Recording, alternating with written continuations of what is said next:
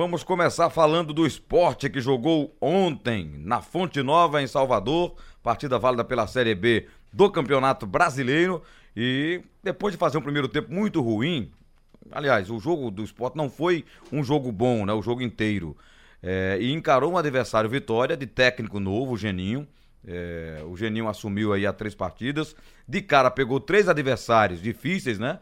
Porque o Geninho já jogou agora, nessa chegada dele à vitória, contra a turma toda lá de cima. Bragantino, Atlético Goianiense e ontem o Esporte. E o Vitória deu sinais de que pode sim se salvar e permanecer na Série B, porque ele foi bem nesses três jogos. Com o Bragantino ele perdeu na reta final, com o Atlético Goianiense aconteceu um empate e com o Esporte ele ontem estava ganhando o jogo por 2 a 0 né? Depois tomou aquele gol do Guilherme e em seguida a falta do Carmona desviou em alguém ali, acabou ou entrou direto, né? O Carmona saiu comemorando como gol dele e o Sport somou um pontinho fora de casa e o Vitória ficou no empate em 2 a 2 mas o time do Geninho tem mostrado um bom futebol. Mas a noite foi realmente de um jogo não muito bom do esporte, como confirma o técnico Guto Ferreira, que falou à imprensa depois na coletiva. O Antônio Gabriel acompanhou de perto. O Geninho, aliás, o Guto Ferreira falou desse jogo não tão bom que o esporte fez contra o Vitória. Nós não fizemos um bom jogo, do... aliás, é...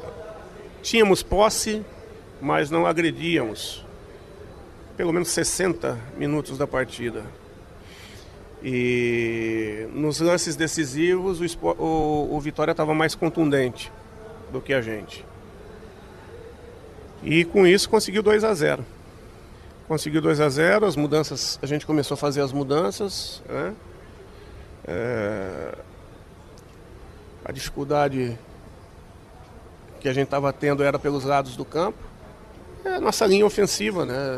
Leandrinho ainda estava conseguindo alguma coisa, Sander no, no, no, apoio, mas era pouco. E aí, com as mudanças, a gente começou a crescer. Guilherme achou um gol, belo gol, e a partir daquele gol nós voltamos no jogo. Voltamos no jogo, a entrada de Carmona e Marcinho deu um gás a mais, e quando nós é, optamos por, por sacar Norberto, que tinha tomado o cartão, é, trazer Adrielso para guardar o velocista que estava fazendo diferença, que é o Wesley. É, fechar com três zagueiros, trazer Carmona um pouco mais atrás, empurrar Marcinho como ala direita, Sander como ala esquerda e deixar os dois eles começarem a ter dificuldade, porque Hernani no jogo aéreo não é o forte dele. Muita presença diária. E aí nós começamos a ter um cara forte por baixo e um cara forte por cima. E isso incomodou muito o time do Vitória. É, a partir da entrada do Carmona na bola parada, eles já começaram a ficar muito incomodados. Tanto é que Adrielso deu um cabeceio, uma defesa espetacular do, do, do é, Martim, né? E a equipe foi crescendo, crescendo, crescendo e no final o Carmona mais uma vez na bola parada, fazendo diferença. Eu acho que premiou mais um jogo que ele entrou bem, mais um jogo que ele nos ajudou. Né? E é aquela coisa, quando não dá para ganhar, nós temos que levar ponto. Nós estamos levando um ponto. Uh, ao término dessa rodada, nós terminamos na mesma distância de seis pontos é, é, do quarto colocado, do quinto colocado, né? E dependendo do resultado de Botafogo e Operário. É, Botafogo e Operário empatando, nós vamos a sete pontos ou seja, o empate nos faz distanciar um pouquinho mais. E sendo um jogo fora de casa, eu acho que o resultado no todo foi bastante importante. Pronto, esse aí o técnico Guto Ferreira falando dessa, desse empate do esporte ontem, mais um pontinho, como ele disse, chega aos 45 pontos, está numa distância boa ali do quinto colocado, né? É, mas tem gente subindo, o América Mineiro encostando, o, o CRB tropeçou, mas é uma equipe que está ali numa, numa boa pontuação também nesta Série B do Campeonato Brasileiro, né? E não descartar nenhum clube, inclusive o Coritiba, que estava ali em quinto lugar, tem um jogo a menos, né? É uma equipe que também vai brigar, perdeu a posição nesse momento, mas uma equipe que tem camisa, força, tradição e pode recuperar-se dentro do campeonato. Vamos falar agora da final do Campeonato Brasileiro da Série C, a grande decisão, com um representante de Pernambuco aí, com um passinho à frente. O Náutico venceu o primeiro jogo por 3 a 1 nos aflitos. O time Alvirrubro está viajando hoje, né? Para a cidade de São Luís do Maranhão, onde enfrentará o Sampaio. Eu estou na ponta da linha com o vice-presidente, o Diógenes Braga, para falar desse momento importante para o Náutico, como o grupo está encarando esse momento, Diógenes, de, de decisão de campeonato e com essa vantagem que o time tem, evidentemente respeitando o Sampaio sempre, mas o Náutico está, é, eu diria, com, com a mão na taça, Diógenes. Bom dia. Bom dia, Geraldo. Bom dia aos ouvintes da jornal, em especial a torcida Alvirrubra. A gente tem uma boa vantagem, sim, Marcel, mas se a gente baixar a guarda, essa vantagem ela é muito traiçoeira, né? A vantagem de dois gols, ela dá uma impressão de conforto, você leva um, aí vai para uma situação psicológica onde o adversário cresce. Então, a gente encara o jogo como um jogo em que a gente vai é, com a ideia de que esteja 0 a 0 e que a gente vai para São Luís para buscar a vitória. E aí, se chegar no final do jogo você tiver com, realmente com a situação de controle, é que você pode segurar um pouco mais. Mas a gente não pode pensar que está fácil, que a gente resolveu aqui, não, porque o futebol ele trai quando você não se dedica da forma correta, principalmente quando você não dá ao adversário o devido valor. É, são os dois melhores times da competição, sem sombra de dúvidas. Os dois que mais pontuaram na, na fase de grupos e os dois que têm a maior pontuação até a semifinal, né? Você chegar à final. Então não há questionamento sobre a final. E a gente fez a nossa parte aqui e vamos para lá para fazer um grande jogo e no final dos 90 a gente está com esse título.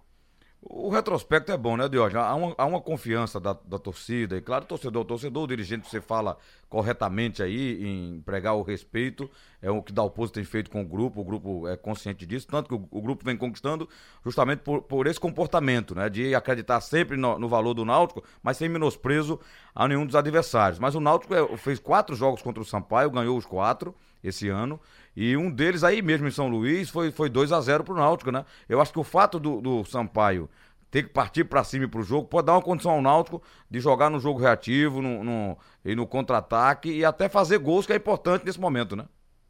Sim, sem dúvidas que o Sampaio vai precisar buscar o, o placar e ele, ele vai precisar fazer um jogo mais franco, mais aberto e ele vai dar uma possibilidade de contra-ataque sim a gente. Mas a gente não pode achar que isso por si só já resolve o jogo, né? Se eles vão dar uma condição de contra-ataque, a gente vai ter que ser competente para aproveitar esses contra-ataques e a gente também vai ter que saber suportar pressão, porque eles vão vir para cima. Então não é um jogo que esteja resolvido, não, de forma alguma. Eles, eles vão vir, a gente vai ter que ter cuidado, evitar ao máximo levar gols, principalmente no começo da partida, e aí é controlar o jogo e encaixar nos contra-ataques ou no, atacando mesmo, encaixar um gol, que aí, aí eu acho que sim, a gente fazendo um, saindo de frente lá, aí entra numa situação realmente de mais conforto.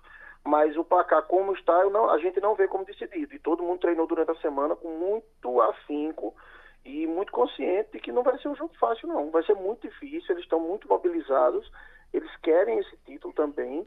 E a gente tem que ir para lá com, com o mesmo empenho, com a mesma dedicação que a gente teve no primeiro jogo. Direção vai toda para lá? O grupo inteiro aí, diretivo do Náutico, vai estar em São Luís?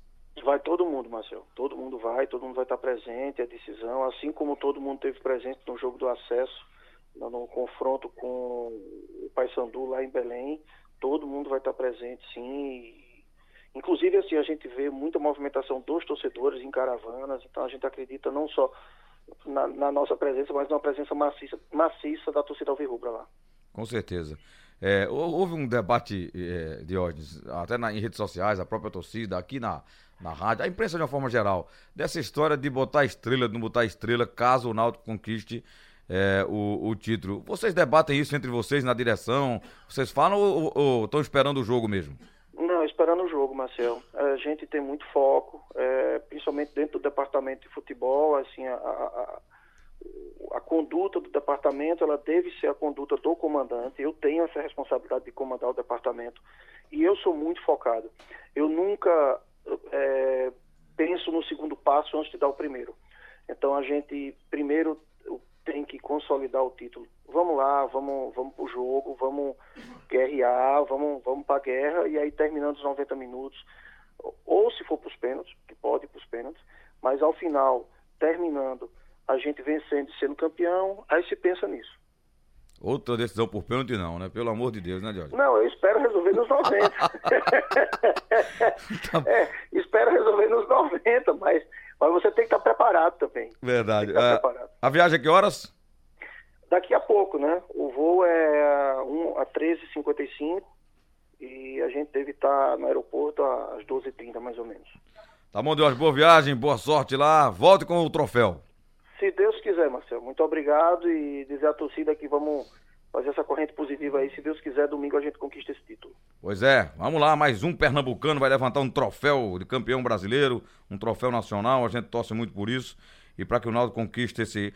O maior título o Náutico já conquistou, que foi subir, né? Sair dessa danada, dessa Série C é, dessa terceira divisão que o Santa vai jogar mais um ano, o Geraldo. Uhum. E por falar na Série C, estão soltando uma perua de que a CBF mudaria o formato da terceira divisão, porque os clubes pleitearam fazê-la mais longa, de uhum. pontos corridos, não com esse mata-mata. Por exemplo, o Santa, se ele saísse na primeira fase, ele parava de jogar em agosto, como aconteceu ano passado é, com o Santa e Náutico, já, na, já no primeiro mata-mata saíram, né? Esse ano o Náutico avançou um pouquinho mais e o Santa sequer conseguiu a sua passagem pro, mata-mata principal, né? Pra, pra sua classificação. É, e aí parou agora em, em, agosto, setembro, vai ficar até dezembro sem jogo. E havia uma perspectiva de que houvesse uma mudança no regulamento. E a notícia é de que a, a, a Série C ano que vem vai até novembro, mas não com mudança de formato. O formato é o mesmo. Sabe o que, é que aconteceu? O, o, o modelo continua o mesmo de disputa, mas o calendário é que ganhou um mês por causa da parada, das paradas da data FIFA. Aí eu te pergunto. 72 clubes, é, eu vi uma quantidade de clubes que. Não, vai sair na D. Chega, eu me espantei. Na D tem mais gente, mas na Série C são, ah, é? são 20 clubes também. Uhum. Só que é um detalhe: eles estão parando, vão parar a Série C em vários momentos para a data FIFA. Série C não tem jogador servindo a seleção brasileira. Ah, é, não há necessidade de parar a Série C. Uhum. Nem a B. Eu acho que você para a primeira divisão, porque os clubes servem a seleção brasileira, bons jogadores. Mas B e C não tem jogador convocado dessas seleções. Mas é, não é para não coincidir jogo com dessas equipes. a seleção brasileira, senão o jogo da Série C atrapalha. É capaz de ganhar, né? No momento que a seleção está vivendo. Então, o que vai acontecer é o seguinte: é, a Série C será esticada por um mês de acordo com o calendário de competição de 2020, foi divulgado pela, pela CBF. Foi divulgado ontem, inclusive. O tempo extra atende em parte a uma ideia dos clubes que disputarão o certame, mas por outro lado o formato não muda. Algo que era pleiteado pela comissão. Ou seja, não muda nada. A, ela, de acordo com o documento da CBF, a Série C começará dia 3 de maio e vai até 8 de novembro. É, neste ano, por exemplo, a competição começou 27 de abril termina no próximo domingo com esse jogo do Náutico contra a equipe do Sampaio, né? É, dia 6 de outubro, como segundo jogo da final, é, que acontecerá nesse, nesse domingo. O aumento na duração só acontecerá, e aí é bom lembrar isso, enfatizar isso, graças às datas FIFA. Os times param em algumas delas, mas não durante a disputa da Copa América. Assim, a fase de grupos da Série C de 2020, então, termina dia 20 de setembro. Neste ano acabou 25 de agosto. Desta forma, o modelo de disputa segue o mesmo. 20 clubes são divididos em dois grupos de 10 e de acordo com a proximidade regional. As equipes se enfrentam dentro da chave em jogos ida e volta e depois passam os quatro melhores de cada grupo para as quartas de final. Os quatro times que passarem pela primeira fase do mata-mata já chegam às semis, consequentemente estão garantidos para a Série B. Então o que é que muda? Apenas é, esticar por conta de um mês e das datas FIFA dos jogos aí da seleção brasileira. Mas o formato é o mesmo, o pleito dos clubes acabou não sendo atendido, principalmente o Santa Cruz, que será o nosso representante nesta divisão. Vou voltar ao meio-dia.